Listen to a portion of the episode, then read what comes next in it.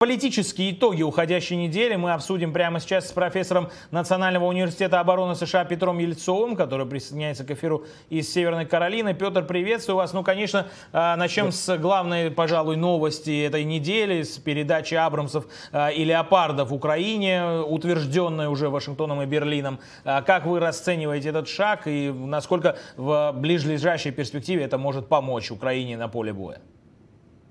Ну, шаг, безусловно, знаковый. Я бы сказал, даже больше со стороны Германии, чем э, со стороны США, потому что Германия очень долго отказывалась в любой форме помогать. И это идет, э, это большая победа канцлера Шольца э, в его целой концепции этой Zeitenwende, э, смены эпох, потому что в Германии общество довольно расколото по этому вопросу. И то, что э, министр, оборон... Э, министр иностранных дел Анна Лена Бербок, которая пришла из «Зеленой партии», довольно известной обычно пацифич... Э, пацифистскими взглядами, это, конечно, большой прорыв, потому что, учитывая историческую память Германии, вину за Вторую мировую войну и то, что они, в общем-то, последний раз в Украине немецкие танки были совершенно в другом контексте, и это постоянно вспоминает русская пропаганда – то, что американцы согласились, судя по всему, это дипломатическое был договор. Немцы не хотели этого делать без американцев. И э, то, что мы согласились э, давать Абрамсы танки, это тоже большая победа. А количество танков, которые передаются сейчас, оно довольно незначительно, потому что у России все-таки тысячи танков.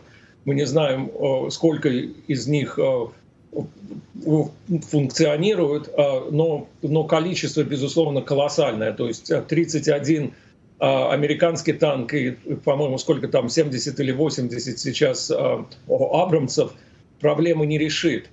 Но хочется надеяться, и, скорее всего, так и будет, что это только начало. И, и другие страны, безусловно, помогать будут тоже, включая Великобританию. И важно очень, что Италия тоже на этой стороне, потому что были всякие предсказания э, с выборами Мелони, довольно консервативного правого политика, что она тоже присоединяется к этой миссии.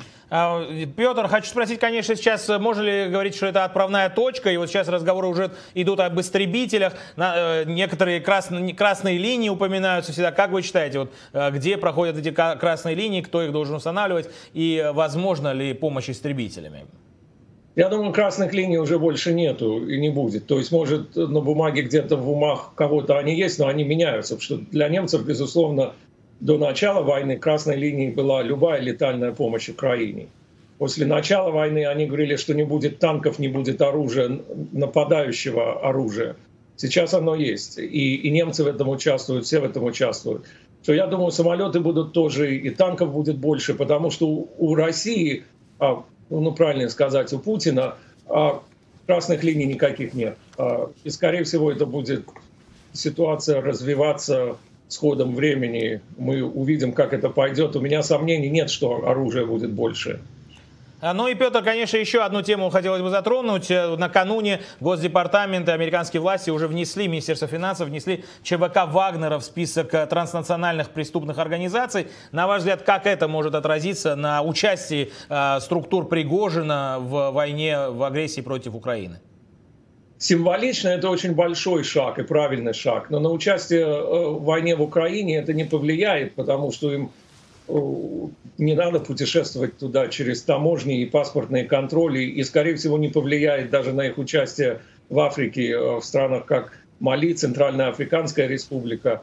А что более интересно для меня, что у ЧВК Вагнера, очевидно, из открытых источников это известно, а, довольно сложные отношения с российским командованием. То есть они э, утверждают, что все вот э, недавние победы — это их заслуга. Естественно, российскому командованию это не нравится. То есть, э, очевидно, есть трение между ЧВК Вагнера, российским командованием и кадыровцами, что это может, конечно, создать проблемы для российской армии. Но воевать они, безусловно, будут. И будет это все хуже и хуже. Будут они рекрутируют громадное количество э, уголовников, э, что, в общем-то, ни к чему хорошему не приведет.